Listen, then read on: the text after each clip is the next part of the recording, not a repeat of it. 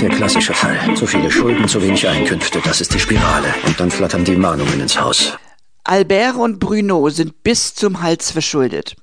Während Albert auf dem Flughafen jobbt und sein schmales Gehalt mit illegalen Geschäften aufbessert, hat Bruno aufgegeben. Verlassen von Frau und Kind will er sich aus Verzweiflung das Leben nehmen und wird von Albert gerettet. Beide freunden sich an und besuchen gemeinsam ein Sozialcafé. Wenn ihr über soziale Gerechtigkeit sprechen und dabei was trinken wollt, kommt gern ins La Ruche. Lade dich ein, das ist alles gratis. Du lädst mich ein und das ist gratis. Genau so ist es. Machst du mir zwei Bier, bitte? Dort gibt's nicht nur Getränke kostenlos, sondern auch ein üppiges Menü.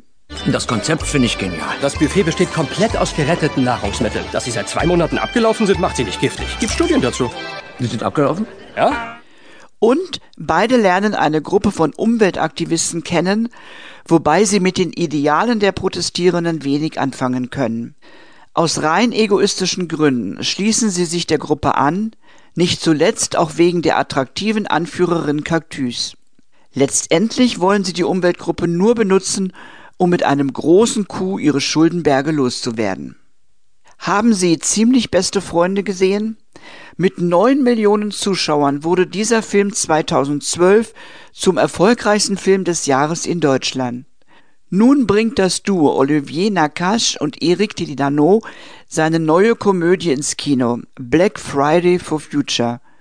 Und dass diesmal wieder Millionen den Film sehen wollen, erscheint unwahrscheinlich.